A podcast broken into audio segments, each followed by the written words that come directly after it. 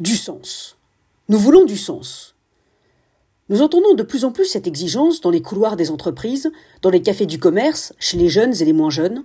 Il faut du sens, à tout prix. Ce désir, ce besoin est exprimé avec tant de force que cela devient presque suspect et mérite que l'on s'y arrête un instant.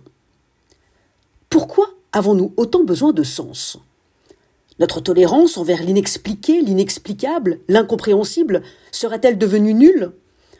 Notre rejet de l'absurde est-il tel que nous ne supportons plus d'y être confrontés? Ce besoin de sens, à vrai dire, ne date pas d'hier.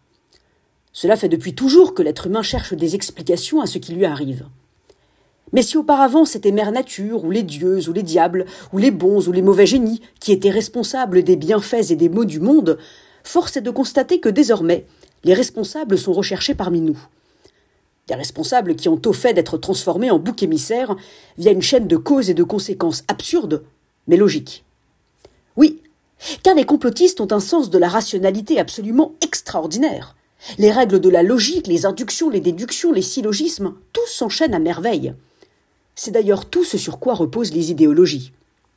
En effet, selon la philosophe Anna Arendt, dans une idéologie, il s'agit de partir d'une idée simple, d'une prémisse, et d'en déduire une cascade de conséquences nécessaires. L'idéologie est ce qui permet, je la cite, de tout expliquer jusqu'au moindre événement en le déduisant d'une seule prémisse. C'est un principe d'explication qui a une logique propre et qui n'a pas besoin de facteurs extérieurs pour avancer. Pratique, n'est-ce pas, quand on veut éliminer toute incertitude, ou quand on veut éliminer l'inexplicable et l'incompréhensible. La force de l'idéologie, c'est ce qu'Anna Arendt appelle le sur-sens, qui donne au mépris de la réalité sa force, sa logique, sa cohérence. Mépriser la réalité. Oui, c'est ainsi que fleurissent les complots et les fake news.